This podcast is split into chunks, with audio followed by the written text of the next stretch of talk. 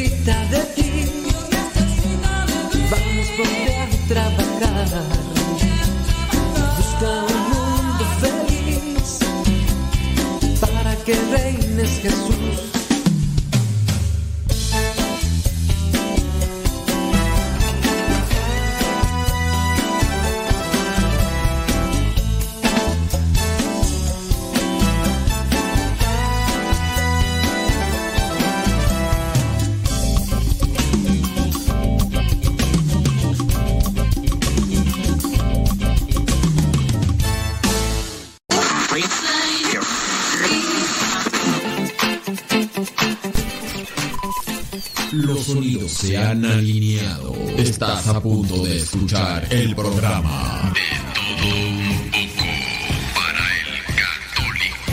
De todo un poco para el católico. Con tu servidor, el padre modesto Lule. Comenzamos. Mamá, ya te dejé mi ropa para que la laves. Mamá, ¿no has lavado los trastes? Vieja, ¿a qué horas me planchas la ropa? Las obligaciones del hogar son de todos los que viven en el hogar. Ya lavé mi ropa, ma. Todos los trastes están limpios y barrí la sala. Listo, vieja. Planché todas mis camisas y hasta les remendé los botonazos. Todos los días puedes tratarla como si fuera 10 de mayo, o por lo menos como deberías tratarla. Porque todos tenemos madre, esposa, ¡Oh, suegra! Respétalas.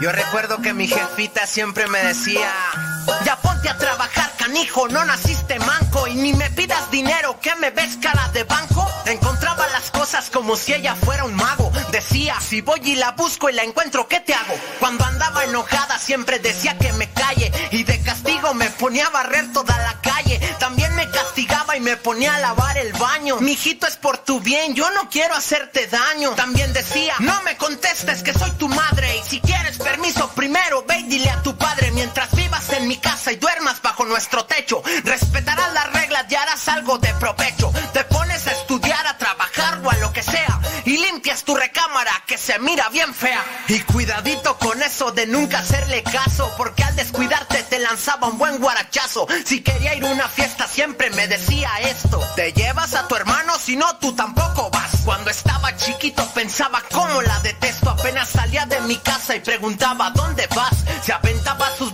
caldos en el calorón y me mandaba con la vecina pa' cobrarle el labón. Decía que en sus tiempos y a mi edad ya trabajaba. Limpiaba, trapeaba, cocinaba y planchaba. Todos sus regaños nunca los voy a olvidar. Ya ponte a hacer algo, estás todo el día en el celular. Cuando empezaba a llover siempre gritaba que la ropa. Ya quisieran otros pobres tener un plato de sopa. Eso siempre decía cuando no quería comer. Ahorita que lleguemos a la casa vas a ver. Empezaba a regañarme y siempre se Yo me soltaba riendo y un tiraba. Pa' que no me regañara, decía lloro y me salgo. Te voy a pegar pa' que de veras llores por algo. Casi no entiende muy bien la tecnología, pero siempre me sacaba la garra ya con mi tía. Cuando llegaba tarde me decía que no era hotel. Ándele ma, ábrame el candado. Nel, parece que no entiendes, hace más caso el perro. Ya pórtate bien o te llevo al baño y ahí te encierro. Ponte a hacer lo que te dije o te voy a pegar. Debes aprender porque no siempre voy a estar. Yo no sé qué van a hacer el día en que me muera. No más de imaginarlo, ay, ni Dios lo quiera. Ella guardaba bolsas adentro de más bolsas y esas mismas bolsas adentro de más bolsas. Siempre me protegía y me decía, hoy no salgas. Si me quería tatuar, quería que me tatuelas. Yo sé que ya me ama y yo la amo también. Gracias por su regaño, sé que fueron por mi bien. Yo sé que ya me ama y yo la amo también. Gracias por su regaño, sé que fueron por mi bien.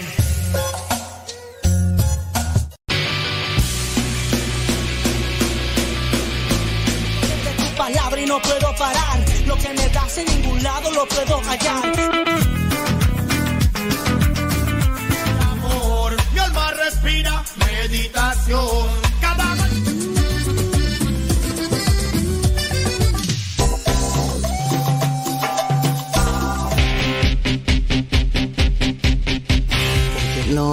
Oración quiero pre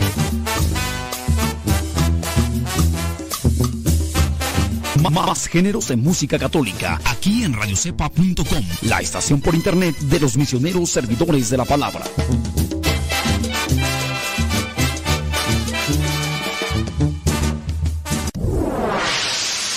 Escuchas Radio Cepa.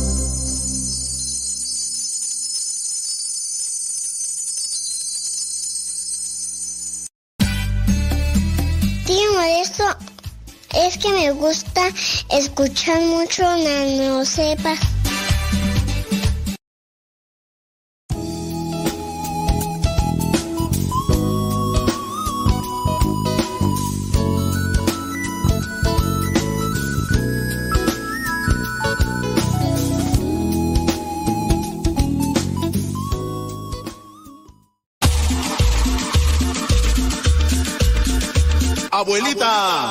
Soy su nieto y ya llegué.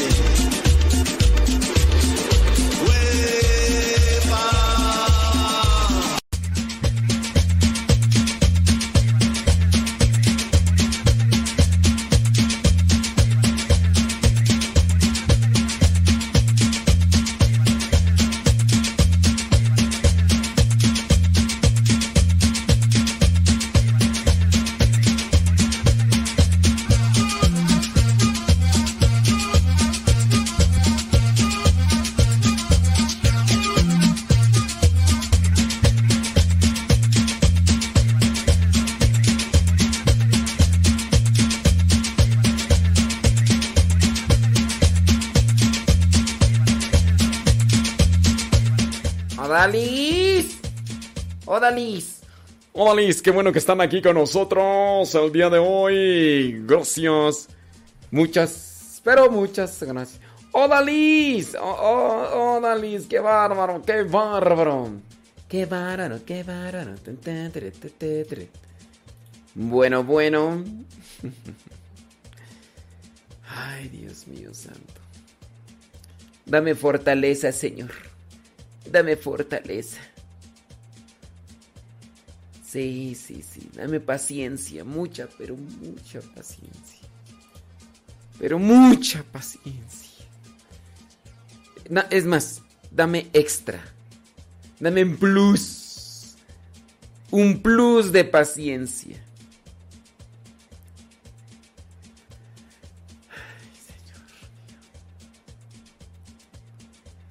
Sí, sí, sí, sí. Eh, ten- tengan cuidado con, con las personas que se encuentran en Facebook y también en YouTube. Porque pues uno a veces no sabe qué intereses tienen ciertas personas.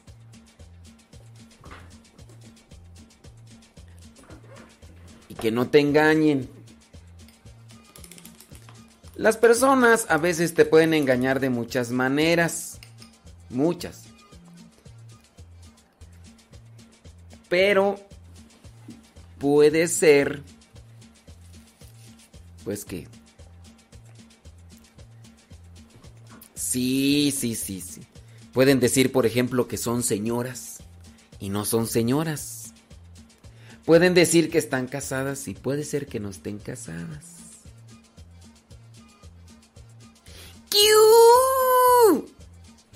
Sí, este, tengan mucho cuidado, mucho cuidado. Miren, eh, porque, por ejemplo, ya me notificaron algunas personas que por ahí anda alguien entre los radioescuchas, insiste y insiste en que les agreguen a su Facebook. Ya ven, o sea, te mandan solicitud y ya. Y dicen, se me hace muy raro. Dice, esta persona me estaba, insiste, insiste, insiste, que, que le aceptara su solicitud. Estaba, insiste, insiste. Lo que se le hace raro es que pues, dice, esta persona, pues, ah, supuestamente es una señora, ¿no? Supuestamente, porque, pues, ¿quién, ¿quién la ve? ¿Quién la ve? No sé. Dice, pero yo no entiendo por qué me, dice esta persona, me dice, yo no entiendo por qué me insistía tanto y tanto y tanto que le aceptara su solicitud. Dice, y después de que le acepté su solicitud, me mandaba mensajes y mensajes y mensajes y mensajes y mensajes. Dice, bueno, y supuestamente está casada, dice, pero a cada rato mensajes y mensajes y mensajes. Supuestamente tiene hijos y a cada rato mensajes y mensajes y mensajes. Y decía esta persona, yo no sé si bloquearle. Y me preguntó a mí, dice, ¿usted conoce a esta persona? Y digo, yo, pues no. Yo algunos de ustedes los he conocido porque pues me ha tocado estar en algunos lugares, por ejemplo en Estados Unidos he estado en algunos lugares ya se me presentan y me dicen, no, yo soy fulano, fulana, y ah, no, pues mucho gusto, ¿no? Ahora tú dirás, no, pues es que me metí al Facebook de esa persona y ahí están estas fotos donde dice que es ella y como por ejemplo en este caso de la señora y... Pero pues no es tan seguro porque pues puedes agarrar fotografías de, de otro lado, ¿no? Y después las pones y dices que eres tú o que es tu familia y entonces uno tiene que también su cautela. Uno debe tener su cautela. Por ejemplo, una persona que se apareció otra, esta es otra. Entonces este señor se apareció como pues que pertenecía a un grupo de iglesia y todo y escribía y todo y empezó a mandarle mensajes a una señora. Todo en el amor de Cristo. En el amor de Cristo todo. Y después, este señor, pues yo no sé, edad, pero le empezó a pues no sé yo cómo está el asunto, pero ya no quise yo preguntar, porque si uno pregunta ese tipo de detalles, pues hasta uno mismo se ensucia. La cuestión es de que esta señora, con este señor, que aparentemente están casados los dos, cada quien por su parte, ¿no? Pero que... Entonces empezaron a intercambiar imágenes no propias. Y yo digo, o sea, el señor le hizo la solicitud y aquella le aceptó y empezaron ahí mensajes. Yo ya no quise preguntar, pero ¿por qué comenzaron ese tipo de plática para empezar a intercambiar eh, fotos no propias? Pues ya tú sabrás de qué. Digo yo. Y ya después a la señora pues le remordió la conciencia. Porque pues ya se dio cuenta que ya había pasado un límite donde no estaba correcto. Entonces le remordió la conciencia a la señora y pues ya, ¿no? Lo bloqueó y todo, pero las cosas ya, ya se habían hecho. Entonces, por ese lado, pues... Tengan cuidado, les digo, porque... Engaños pueden ser de varios. Es que me está doliendo la cabeza, ya dije que no me iba a desvelar y ya estoy con mis cosas. Déjame tomar una pastillita porque si no, no la voy a hacer. Entonces, mm, yo sé que hay personas que pues, pues tienen su tiempo, ¿verdad? Pero Mm, sí, cuando vean a alguien así medio sospechoso y que te manda solicitud. Yo, por ejemplo, tengo mi Facebook personal, donde está mi familia y todo.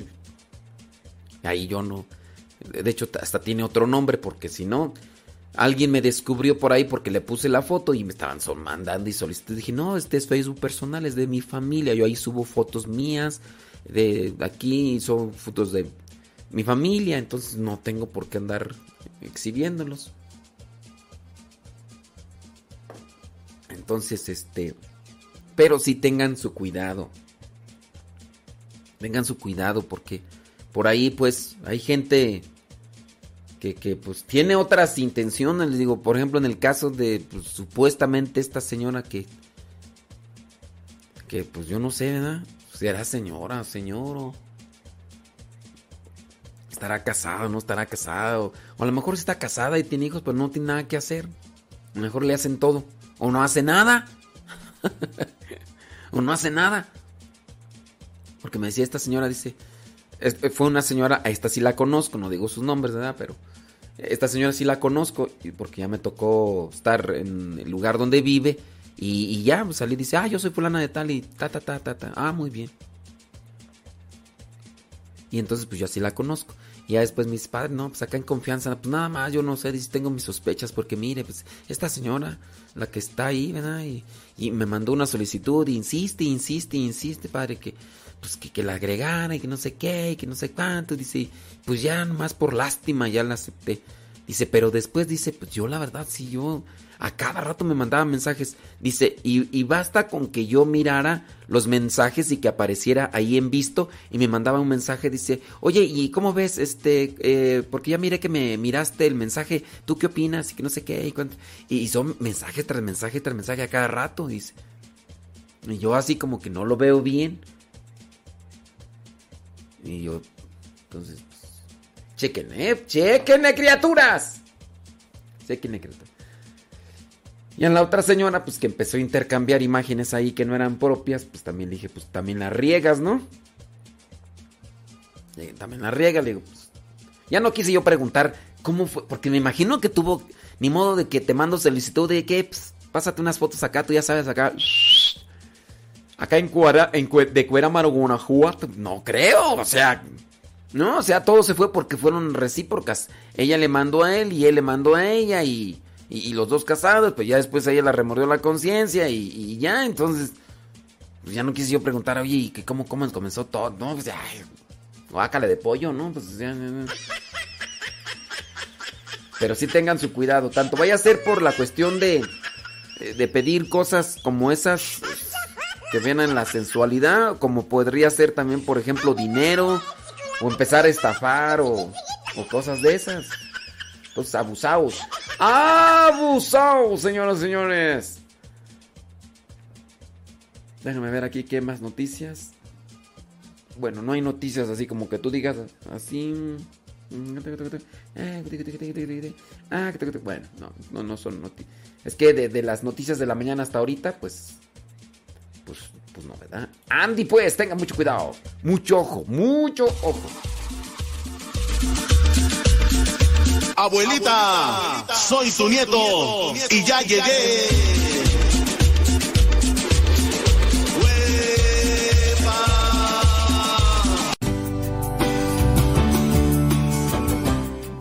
Hay un programa en Estados Unidos de radio secular. Es muy escuchado. Y yo cuando estoy editando me pongo a escuchar mm, podcasts o entrevistas o estaciones de otros lugares para monitorear y saber cómo son los programas de radio de gente pues, que, que sí es profesional, ¿no? Hay un programa en Estados Unidos que se dedica a hacer llamadas para descubrir si, si es que les están engañando. La dinámica es así. Por ejemplo, eh, Panchito, pues está casado o tiene su novia y habla al programa de radio. Y le dice, háganle una llamada a mi novia. Y entonces le hacen la llamada a la novia y le dicen, oye, eh, te hablamos de una compañía de chocolates y te queremos regalar unos chocolates que sirven de promoción. Eh, ¿a quién, ¿a quién le regalarías estos chocolates que nosotros te vamos a enviar totalmente gratis y que sirven solamente de promoción? ¿A qué persona amas y a qué persona se los quieres enviar? Nosotros se los enviamos, tú no pagas nada, solamente pues nos dirías eso. Y entonces, con esa con ese gancho, la persona dice, "No, pues yo se lo quiero mandar a la persona que que amo es fulano de tal, ¿no?" Y muchos de los casos las personas pues son engañadas. Y, y ya, hacen ese tipo de son son bromas pero que descubren realidades. De las poquitas veces que he escuchado esos programas y que he escuchado esas llamadas que hacen, me he dado cuenta que como el, programa de radio se hace en Estados Unidos, y entonces como el programa de radio se hace en Estados Unidos, son la mayoría señores, casi son todos señores, casi no son señoras, pero sí son también algunas señoras pero muchos señores han conocido a las supuestas muchachas o a las mujeres por Facebook. Y así comenzaron. Y en su mayoría de los casos, muchas mujeres están haciendo tranza con hombres de Estados Unidos porque hacen Facebook de esa forma para después decirles que pues tienen una necesidad económica y todo eso.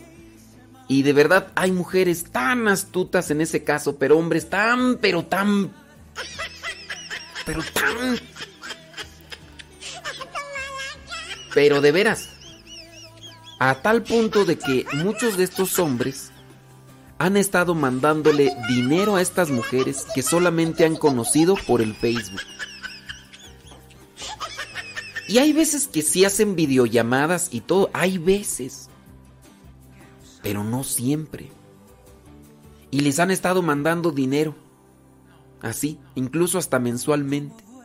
Y si hablan por teléfono y todo, yo digo, bueno, estos hombres de veras, pero tan, pero tan...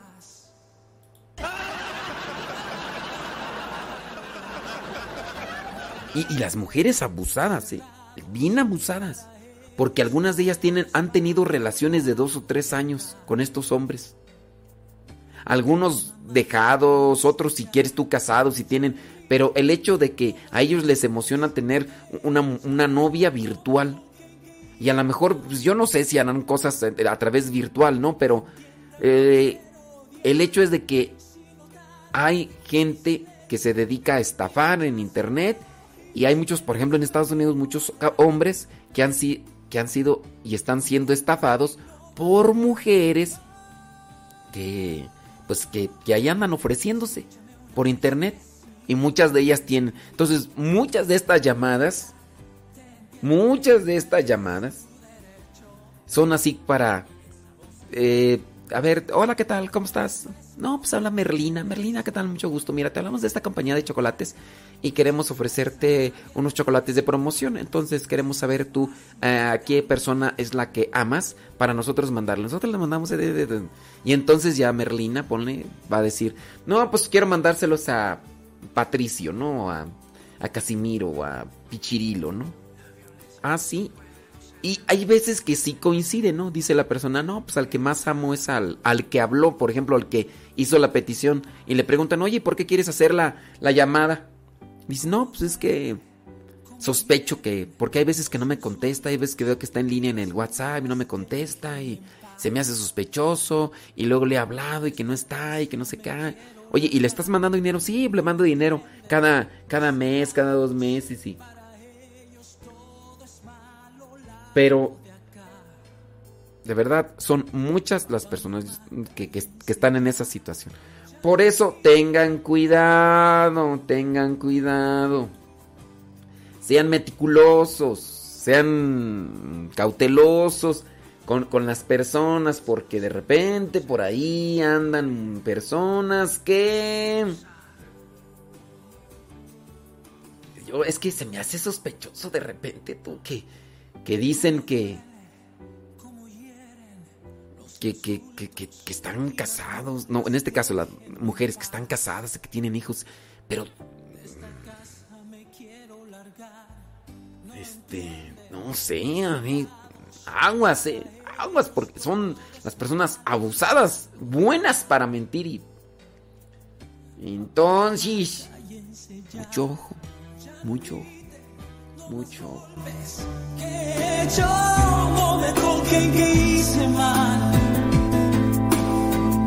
Entiendan, no quiero odiar. Si notaron mi silencio, mi rechazo y mis nervios fue miedo a hablar. Con golpes que no va a ganar. No. Escúchame una vez que es importante.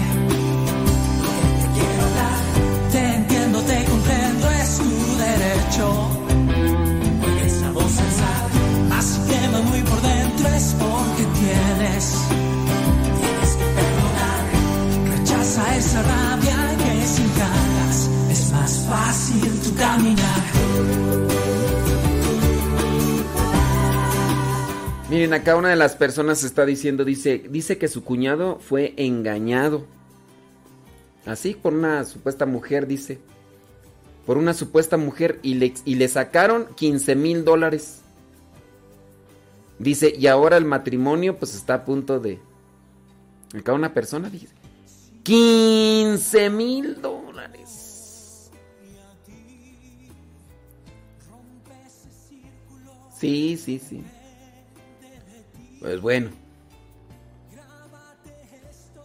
No, pues es que hay, mucha gente desconectada de Dios y porque están desconectadas de Dios son capaces de eso y más. Así que tengan mucho cuidado. Tengan mucho cuidado. Entiendo, no quiero. Si notaron mi silencio, mi rechazo y mis nervios fue miedo a hablar.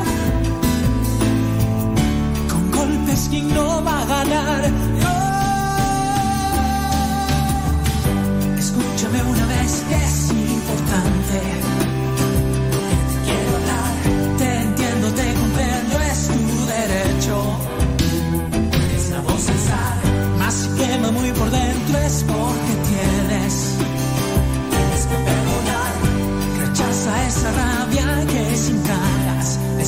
fácil tu caminar. Escúchame una vez que es importante.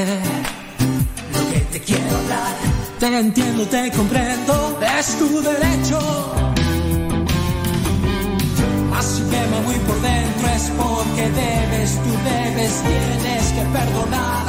Rechaza esa rabia que sin ganas es más fácil. A pesar de todo, perdono lo que hicieron, golpes, gritos, lloros y para estar bien. Tenemos hoy que hablar. Pensemos en nuestro bien.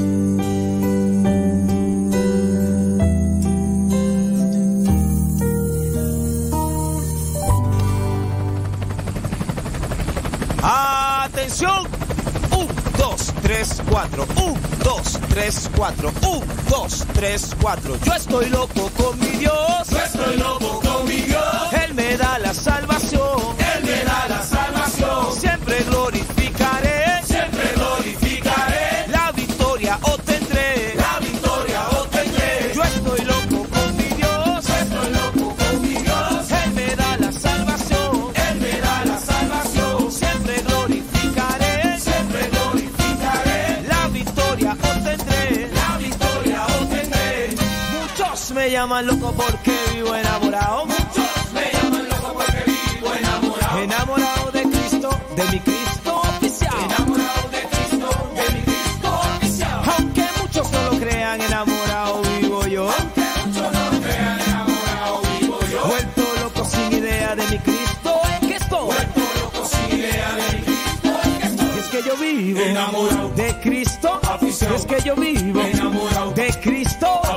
Que yo vivo. Enamorado. De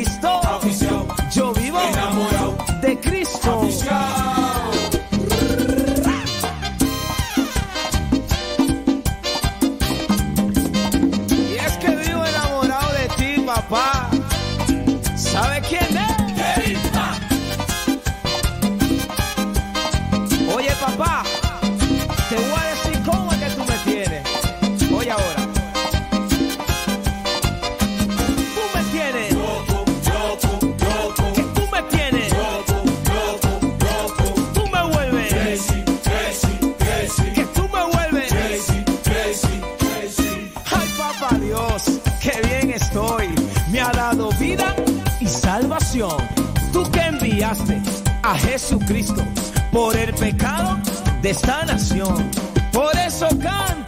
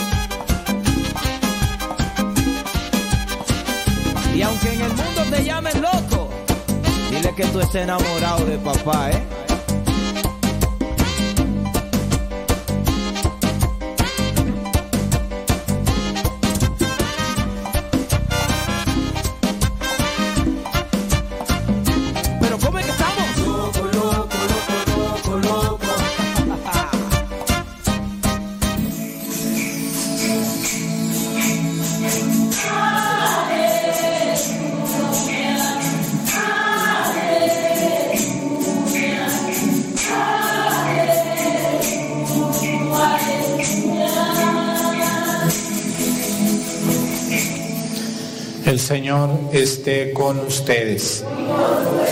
Lectura del Santo Evangelio según San Juan. En aquel tiempo junto a la cruz de Jesús estaban su madre, la hermana de su madre, María la de Cleofás y María Magdalena. Al ver a su madre y junto a ella al discípulo que tanto quería, Jesús le dijo a su madre, mujer, ahí está tu hijo. Luego dijo al discípulo, ahí está tu madre. Y desde entonces el discípulo se la llevó a vivir con él. Después de esto, sabiendo Jesús que todo había llegado a su término para que se cumpliera la escritura, dijo, tengo sed. Había allí un jarro lleno de vinagre. Los soldados sujetaron una esponja empapada en vinagre a una caña de hisopo y se la acercaron a la boca. Jesús probó el vinagre y dijo, todo está cumplido. Inclinando la cabeza, entregó el Espíritu. Entonces los judíos, como era el día de la preparación de la Pascua, para que los cuerpos de los ajusticiados no se quedaran en la cruz el sábado, porque aquel sábado era un día muy solemne, pidieron a Pilato que les quebraran las piernas y los quitaron de la cruz. Fueron los soldados, le quebraron las piernas a uno y luego al otro de los que habían sido crucificados con Jesús. Pero al llegar a él, viendo que ya había muerto, no le quebraron las piernas, sino que uno de los soldados le traspasó el costado con una lanza e inmediatamente salió sangre y agua. Palabra del Señor. Siéntense un momentito, por favor. María tiene muchos nombres, pero en lugar de nombres le vamos a llamar advocaciones.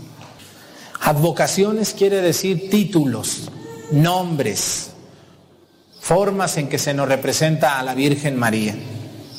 Y cuando nosotros escuchamos estos títulos, tenemos que entender que María es una sola. Esto es bien importante que todo mundo lo entienda. Porque a veces yo me he fijado, hay personas que uno, una de las cosas que a mí no me gusta que nosotros los sacerdotes hacemos es creer que la gente todo sabe ya. Muchas veces nosotros los sacerdotes creemos que ustedes ya saben todo. Ya saben cuántas vírgenes hay, quién es el Padre, quién es el Hijo, quién es el Espíritu, quién es el, Pentecostés. y verdad que no es verdad eso. ¿Verdad que nos falta mucho a veces o no es verdad? Aunque fuimos al catecismo, aunque nos preparamos para la primera comunión, sin embargo, hay muchas lagunas de ignorancia en los católicos y por esa razón a veces nos cambiamos de religión. No porque nos convenzan aquellos, sino porque no estamos convencidos de nuestra fe católica. Y mi trabajo en las redes sociales es ese. Mucha gente dice, el padre Arturo le gusta lucirse. Uh, sí, lucirme, si supiera las trabajadas que llevo por estar aquí. No es lucirme. Lo que yo quiero a través de las redes sociales es enseñarles a ustedes lo que a mí me enseñaron. Tuve la fortuna de estar 12 años estudiando en el seminario y prepararme. Y, sigo preparándome, leo, veo, a ver qué le puedo enseñar a las personas. O por lo menos si no enseñarles, reforzarles, ¿verdad? Reforzarles eh, su conocimiento de las cosas de Dios. Así que hoy quiero con ustedes hablarles un poco de las advocaciones de la Virgen María. Miren, María Santísima, María Santísima tiene muchos títulos. Algunos títulos los conocemos, otros se los decimos de cariño y otros son oficiales. ¿Cuáles son los títulos oficiales de María? Todas las letanías. Santa María, Santa Madre de Dios, Santa Virgen de las Vírgenes, Madre de Jesucristo, Madre de la Iglesia, Madre de la Divina Gracia, Madre Purísima, Madre Castísima, Madre Amable, Madre Admirable, Madre del Buen Consejo, Madre del Creador, Madre del Salvador, Madre del Redentor, Virgen Prudentísima, Virgen Venerable, Virgen Laudable, Virgen Poderosa, Virgen Clemente, Virgen Misericordiosa, Virgen Fiel, Espejo de Justicia, Trono de la Eterna Sabiduría, causa de nuestra alegría, vaso espiritual de elección, vaso de la verdadera devoción, rosa mística, torre de marfil, casa de oro, arca de la alianza, puerta del cielo, salud de los enfermos, consuelo de los afligidos, auxilio de los cristianos. ¿Madre de qué? De los pecadores. ¿Cuál otro sigue? Madre de la iglesia, etcétera. Todos esos títulos que ustedes dicen en las rosarios de los muertos, lo único que están diciendo es hablarle a María de manera cariñosa, pero María es una sola. María es la madre de Jesús. María es la madre de Jesús. Pero ¿para qué le ponen tantos nombres? Bueno, porque la queremos tanto y porque algunos de ellos nos los han revelado personas que han visto a María o que han recibido un mensaje de ella. Otros están en la escritura y otros es que la queremos tanto. ¿A poco ustedes no quieren a su mamá tanto? Hoy celebramos a María como madre de la iglesia. Y si ustedes se fijan en el rosario decimos, Santa María, Santa Madre de Dios, Santa Virgen de las Vírgenes, Madre de Jesucristo. Y luego, Madre de la Divina Gracia, Madre purísima, Madre castísima, Madre amable, Madre admirable, Madre del buen consejo, Madre del Creador, Virgen, etc. Pero hay una letanía que dice Madre de la Iglesia. Una de las letanías dice Madre María, Madre de la Iglesia. ¿Por qué María es Madre de la Iglesia? En esta escena, en esta escena exacta de la crucifixión de nuestro Señor Jesucristo, cuando estaban cinco personas a los pies de la cruz, estaba María, la hermana de su madre, su tía de Jesús, no sabemos cómo se llamaba, pero allá andaba la tía. También estaba María la de Cleofás y María Magdalena, cuatro Marías ahí, o tres Marías y una señora que no sabemos cómo se llamaba la otra, más estaba Juan, y cuando Jesús se va a despedir de su madre, se, lo deja, se la deja a Juan y le dice, ahí está tu hijo. Madre, ahí, madre, ahí está tu hijo, Juan. Y Juan, hijo, ahí está tu madre. Desde aquel día se la llevó a vivir con él. María va a estar presente el día de Pentecostés, cuando el Espíritu Santo desciende sobre ellos y les aparecen unas lenguas de fuego. También a María le va a aparecer una lengua de fuego en su cabeza. Y María va a ser aquella mujer que va a empezar a ver el nacimiento de la iglesia como una obra de Dios, ¿no? Porque la iglesia católica es una obra de Dios, no es una obra de hombres.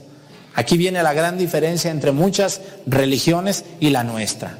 La iglesia católica es una obra de Dios, encargada a doce hombres, pero la Virgen María también estaba allí. Y nosotros, después del Papa Pablo VI, que la nombra María, Madre de la Iglesia, la recordamos no porque Él la nombre, Claro que él, él, él, le puso ese título a María, pero la gente la venía viendo así, desde mucho antes, como Nuestra Señora, como la Reina, como la Madre de la Iglesia. Yo les quiero decir que es más fácil la vida cuando tenemos a nuestra mamá que cuando no la tenemos. Es más fácil que una mamá nos corrija, nos diga por dónde darle o por dónde no darle, que no tenerla. También la iglesia se encomienda a Dios como su madre. Y María es madre de Dios, es madre de la iglesia y es madre nuestra. Le pedimos mucho a la Virgen María en esta vocación que celebramos hoy, que no nos deje y que no abandone a la iglesia, que ella guía con maternal solicitud, o sea, con cariño de madre. Ustedes vean a las mamás, a sus hijos los cuidan mucho, también los regañan, también les llaman la atención, también les estiran a veces los cabellos o les estiran la oreja, pero también los abrazan y les dan un beso. ¿O no es así, señoras madres? ¿Eh? Lo que más le preocupa a una madre es su hijo. Y los hijos a los que más vergüenza los da es que nuestra madre nos vea mal. Cualquier hijo, por más valiente que sea, por más bravo que sea, a la única que le obedece y le da pena es a su mamá. Así el viejo sea un sinvergüenza, lo que sea, con su mamá le da mucha pena. Así también nosotros en la iglesia tenemos a la Virgen que nos cuida, que nos ayuda, que nos guía. Le pedimos perdón a ella por lo que no hemos hecho bien y le pedimos que nos ayude a hacer las cosas mejor.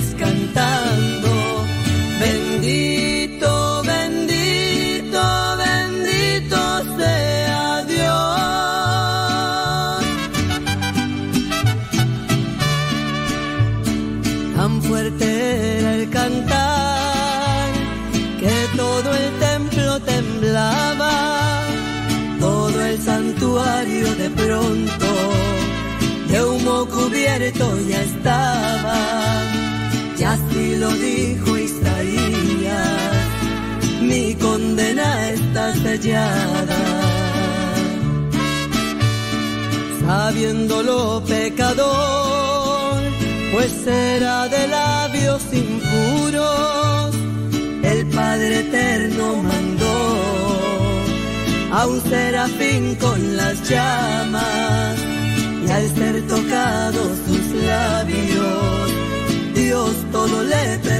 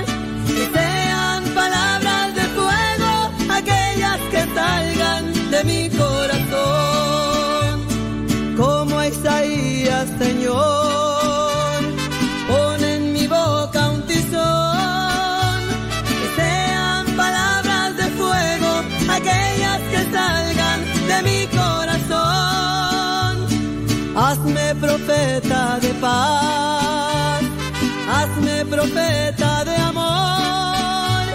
Que sean palabras de fuego aquellas que salgan de mi corazón.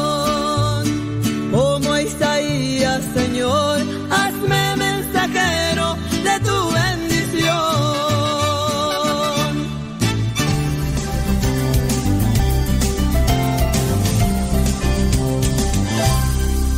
el aborto y la manipulación genética ha llevado a callejones sin salida, esa sería la palabra, en las que eh, eh, no sabemos cómo al final van a terminar evolucionando las cosas y qué cosa va a suceder con el respeto a la vida. Y todo esto comienza cuando comenzamos a pervertir el orden natural. ¿Por qué digo esto? Hay una historia que me ha llamado mucho la atención, una noticia, o mejor dicho, un reportaje de formato largo que publicó el New York Times, de una pareja de esposos, personas importantes, muy bien conectadas en el noreste de los Estados Unidos, ¿no? lo que se conoce como el corredor de la Acela. El Acela es un tren veloz que une eh, Washington hasta Boston, ¿no? en la costa eh, este de los Estados Unidos.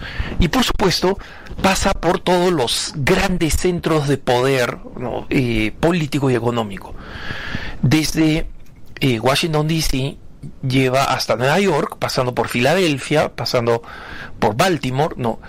Y luego atraviesa Connecticut, donde viven todos los multimillonarios que trabajan en Nueva York, y llega hasta Boston, Massachusetts, donde eh, se encuentra supuestamente la élite intelectual, ¿no? Con Harvard, etcétera.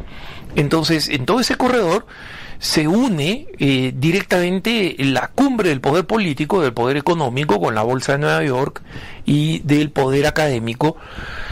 Y en toda esa zona, eh, obviamente, existen personalidades, ¿no? Y una pareja de esposos influyentes, porque ambos son a, académicos y que se encuentran en este corredor, pertenecen a, a una a una denominación este, cristiana pacifista, cuentan recientemente algo que para ellos ha constituido un horror y que es un horror, pero mucho más de lo que ellos piensan. Ellos cuentan que eh, poco tiempo atrás han iniciado un proceso judicial, ¿no? Pero poco tiempo atrás recibieron una carta de una clínica de fertilización in vitro. Eh, La fertilización in vitro, como saben ustedes, es básicamente la creación de embriones fuera del útero en un vidrio, de ahí la fecundación in vitro, ¿no? En un vidrio eh, y con microscopio que mm, supone la muerte de muchos de esos embriones y luego la implantación en la mujer y en la, y la preselección. eh, por si acaso preseleccionar significa eliminar una vez que están implantados en el vientre materno, porque, o sea, para asegurarse de que nazca un niño implantan muchos de estos embriones que ya son seres humanos, ¿no? Y luego los reducen, entre comillas, ¿no? O sea, los matan, matan varios y finalmente eh, la mujer da a luz bebés eh, que fueron concebidos in vitro, ¿no? Entonces, ellos habían hecho este proceso 20 años atrás y eh, habían comenzado un, un- tarde, digamos así, porque eran académicos, se, se casaron cuando ya no eran jóvenes, pero todavía esperaban poder tener hijos, eran pocos años de fertilidad que le quedaban, ella no salía embarazada, entonces decidieron ir a hacer esta fecundación in vitro, ¿no? Y tuvieron una primera ronda, o sea, se, congelan los embriones, el proceso es muy complicado, es muy caro, ¿no? Entonces, básicamente, para no entrar en los detalles, en los que además no soy especialista, pero los conozco bien, por si acaso, estos embriones se refrigeran, ¿no? Y las personas pueden eh, reclamarlas después, una vez que han sido desarrollados, ¿no? Como bebés, en estado embrionario, por supuesto, pequeñitos, pero bebés. Y estas personas pueden reclamarlas más adelante y decir, ¿sabes que queremos otra ronda de implantación? Ahí en los que nos quedan, los que los bebés que nos quedan en la refrigeradora, queremos que los vuelvan a implantar en la mujer. Entonces, esta pareja de esposos pasaron por todo el proceso, el proceso es duro, el proceso es muy caro. En una primera ronda de implantación no funcionó, en una segunda ronda de implantación eh, se fueron, digamos así, por los embriones que, que todavía tenían congelados. De allí nació su hijo, el único hijo que han tenido, que ya es un adulto ahora. Y finalmente eh, intentaron una tercera ronda con los que les quedaban, con los últimos que le quedaban, o eso es lo que ellos creían, ¿no? Y eh, no resultó, y bueno, siempre tuvieron el, el, gran pesar, ¿no? la gran tristeza de no haber podido tener más hijos. ¿no? Pero la madre cuenta en este, en este artículo en formato largo en el New York Times que ella sabía que ahí estaban sus hijos congelados, ¿no? Y muchas veces, eh, en el proceso largo, ¿no? Como digo, porque hubo tres implantaciones, en, eh, en la clínica que daba camino a la universidad donde ella enseña, eh, se detenía a rezar por sus bebés en el, en, la, en el parque de estacionamiento, en el estacionamiento de esta clínica. Y trataba de hacerlo con la mayor frecuencia posible. Y no solamente les rezaba, les cantaba canciones de cuna, todo esto, digamos, desde, desde el estacionamiento, en, en unas descripciones tremendamente conmovedoras. Porque realmente cualquiera que tiene corazón y que sabe pues cómo una mujer desea ser madre, le parte el corazón, ¿no? Y es una verdadera eh, tragedia. Resulta que pasado los 60, muy recientemente, todo esto fue 20 o más años atrás, ¿no? Eh, cuando digamos, eh, antes de que llegara a la menopausia y cuando el útero todavía podía, digamos, resistir una, un embarazo, ¿no? Pero ahora, pasado los 60, recibe una carta de esta clínica con la que no tenía nada que ver hasta hace más de 20 años, supuestamente, diciéndole que eh, están actualizando sus congeladoras, ¿no? Y que si ellos quieren que sus embriones sigan allí, van a tener que comenzar a pagar 500 dólares al año por la refrigeración. Y obviamente esta mujer dice, ¿qué embriones? Porque, o sea, digamos, a mí me dijeron que ya habíamos intentado con todos los embriones que habíamos generado, y que habíamos producido, y si yo hubiera sabido que tenía embriones, veintitantos años atrás me hubiera pasado por otra ronda para volver a salir embarazada. Ahora, a mis 60, cuando ya no puedo hacer nada, me dicen que tengo este, esos embriones ahí. Entonces, van a la clínica y obviamente cuando la clínica se da cuenta que este fue un enorme error, este, tratan de ver la manera de evitar litigio, que es una de las grandes paranoias eh, de las empresas norteamericanas, ¿no? que alguien meta un juicio a la institución. Obviamente comenzaron a investigar cómo así, veintitantos años atrás les habían dicho que ya no quedaban embriones y más de dos décadas después les dicen que existen embriones que son suyos, que están comprobados, y que esos embriones, si no comienzan a pagar por su refrigeración, por su almacenamiento, los tiran a la basura. Y, obviamente, esta pareja de esposos ha terminado planteando un litigio y hablando de cuán abusivo es el sistema de las de las clínicas de fecundación in vitro, ¿no? Y en general las clínicas de, de asistencia mecánica al embarazo, ¿no? Y dicen eh, estos embriones son mis hijos, pero yo no puedo hacer nada, yo no puedo ya insertarlos en mi seno eh, y los han tenido todos esos años y todos porque fueron unos irresponsables y los perdieron, eso fue literalmente lo que pasó, o sea, un empleado los puso en el fondo de un lugar donde no debían estar y finalmente los encontraron cuando hicieron una limpieza general de todas esta de toda esta congeladora, ¿no? Donde están una cantidad enorme de de embriones congelados. Y esta mujer dice, estoy en un dilema porque no sé qué cosa hacer con ellos. O sea, yo no quiero matarlos, ¿no? Ya no me los puedo implantar. y la clínica tiene que hacer algo, tiene que mantenerlos y es culpa de ellos, digamos, haberlos, eh, haberlos perdido, ¿no? Pero eh, este, este, en todo este drama, el New York Times, que como saben ustedes es un periódico abierta, fanáticamente abortista, ¿no? No, no se detiene en la paradoja, hoy, pero un momentito, ¿por qué? ¿Por qué todo esto es un drama? ¿Por qué es un drama? ¿Por qué es una tragedia? Porque hay bebés de por medio. Porque esos embriones no es un cordón umbilical congelado, no son eh, células estaminales adultas congeladas, son bebés. Y cuando el reportaje del New York Times obviamente se indigna con esta pareja, y no se da cuenta que su indignación es producida porque allí hay un bebé, porque ahí hay más de un bebé. Y claro, le llaman embriones congelados, utilizamos jerga eh, científica o pseudocientífica para referirnos a estos seres humanos a los que esta mujer les cantaba canciones de cuna, aunque ellos no pudieran escuchar, a quien, por quienes rezaba, y Dios sí escuchaba.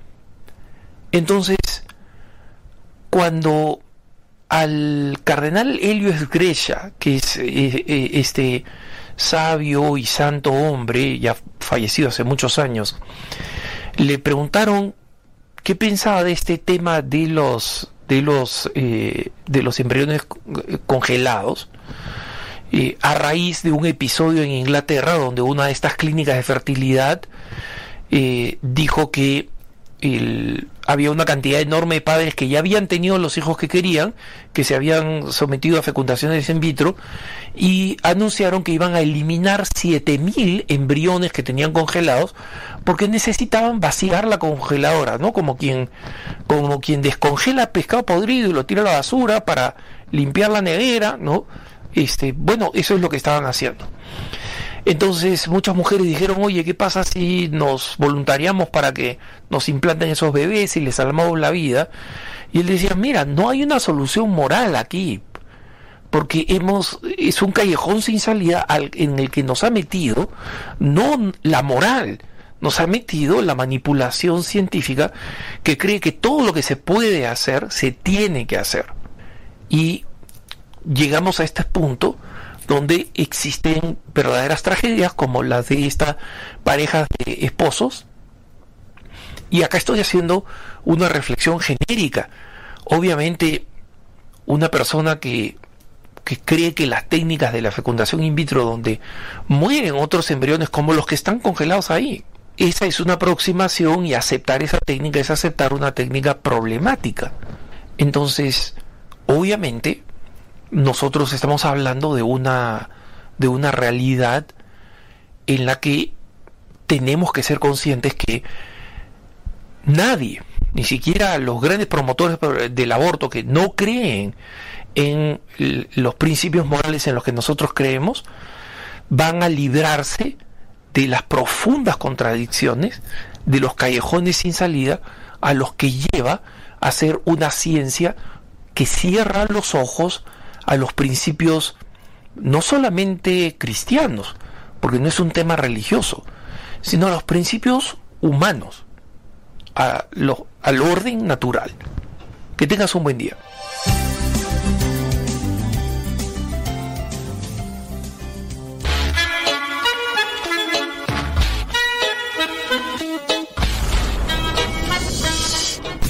Escuchando el programa de todo un poco para el católico con tu servidor, el padre Modesto Lule.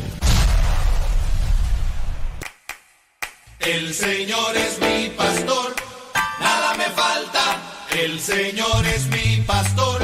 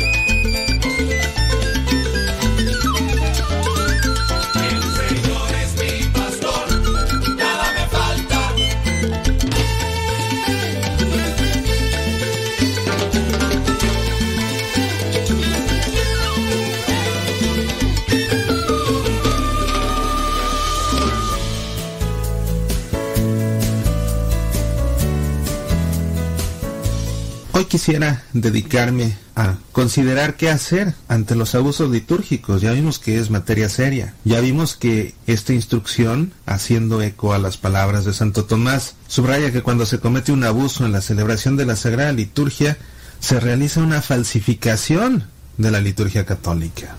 Hay un apartado en esta instrucción que se ocupa de los remedios. En el número 170 sugiere que para que se dé una solución a este tipo de abusos, lo que más surge es la formación bíblica y litúrgica del pueblo de Dios, pastores y fieles. De modo que la fe y la disciplina de la Iglesia en lo que se refiere a la Sagrada Liturgia sean presentadas y comprendidas rectamente. Sin embargo, donde los abusos persistan, debe procederse en la tutela del patrimonio espiritual y de los derechos de la Iglesia, conforme a las normas del derecho, recurriendo a todos los medios legítimos. Dice también en el número 174, además, aquellas acciones contra lo que se trata en esta instrucción o en las normas establecidas por el derecho no se deben considerar de poca importancia, sino incluirse entre los otros abusos a evitar y corregir con solicitud. El 175 advierte, cuando sea algo realizado mal, corríjase conforme a las normas del derecho. ¿Qué papel tiene el obispo en la custodia de la Sagrada Liturgia y en la corrección de los abusos? Dice el número 177. Dado que tiene obligación de defender la unidad de la Iglesia Universal, el obispo debe promover la disciplina que es común a toda la Iglesia y por tanto exigir el cumplimiento de todas las leyes eclesiásticas. Ha de vigilar para que no se introduzcan abusos en la disciplina eclesiástica, especialmente acerca del ministerio de la palabra, la celebración de los sacramentos y sacramentales, el culto de Dios y de los santos. Continúa el 178. Por lo tanto, cuantas veces el ordinario tenga noticia al menos probable de un delito o abuso que se refiere a la Santísima Eucaristía, infórmese prudentemente, por sí o por otro clérigo idóneo, de los hechos, las circunstancias y de la culpabilidad. Y si es necesario, el obispo debe escalar a la sede apostólica. Dice el 182, en los casos de mayor dificultad, el ordinario por el bien de la Iglesia universal de cuya solicitud participa por razón de la misma ordenación, antes de tratar la cuestión, no omita solicitar el parecer de la Congregación para el Culto Divino y la Disciplina de los Sacramentos. Por su parte, esta congregación, en vigor de las facultades concedidas por el romano pontífice, ayuda al ordinario según el caso, concediendo las dispensas necesarias o comunicando instrucciones y prescripciones, las cuales deben seguirse con diligencia. Y nosotros, ¿Qué responsabilidad tenemos ante esto? Antes podíamos decir es que no sabía, pero después de haber escuchado todas estas emisiones especiales, ahora sí sabemos. Y si te metes a estudiar esta instrucción a fondo, vas a saber más. Y la consecuencia de saber es la responsabilidad. Ahora porque sabemos, no podemos quedarnos con los brazos cruzados. Tenemos una responsabilidad que ejercer. Dice el número 183. De forma muy especial, todos procuren, según sus medios, que el Santísimo Sacramento de la Eucaristía sea defendido de toda irreverencia y deformación y todos los abusos sean completamente corregidos. Esto, por lo tanto, es una tarea gravísima para todos y cada uno y excluida toda acepción de personas, todos están obligados a cumplir esta labor. No puede ser más clara esta instrucción. Es tarea de todos velar porque se corrijan los abusos litúrgicos. Ahora, sabemos que es nuestro derecho que se celebre la liturgia correctamente. Y cuando ésta no se celebra con corrección, ¿podemos quejarnos? Dice el número 184 lo siguiente. Cualquier católico, sea sacerdote, sea diácono, sea fiel laico, tiene derecho a exponer una queja por un abuso litúrgico ante el obispo diocesano o el ordinario competente que se le equipara en derecho o ante la sede apostólica en virtud del primado del romano pontífice. Conviene, sin embargo, que en cuanto sea posible, la reclamación o queja sea expuesta primero al obispo diocesano, pero esto se haga siempre con veracidad y caridad. Tenemos el derecho a exponer una queja por un abuso litúrgico. porque los abusos deben corregirse. Te repito que el número 183 decía que todos estamos obligados a cumplir esta labor. Obligados.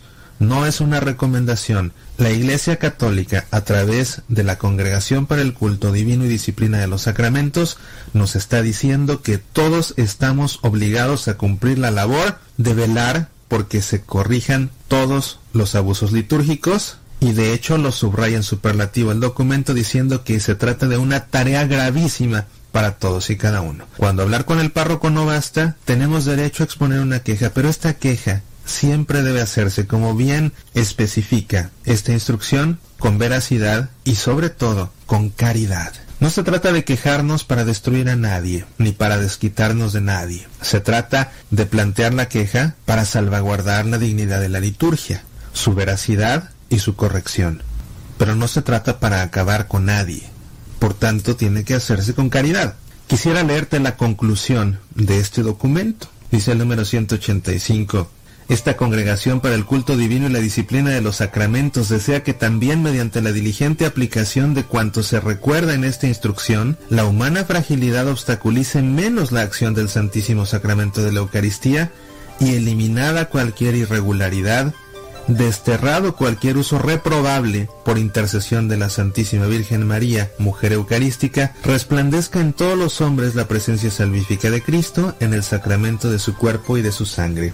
Y finalmente el 186 exhorta a que todos los fieles participen en la Santísima Eucaristía de manera plena, consciente y activa en cuanto sea posible. La veneren con todo el corazón en la piedad y en la vida. Los obispos, presbíteros y diáconos en el ejercicio del sagrado ministerio se pregunten en conciencia sobre la autenticidad y sobre la fidelidad en las acciones que realizan en nombre de Cristo y de la Iglesia, en la celebración de la Sagrada Liturgia.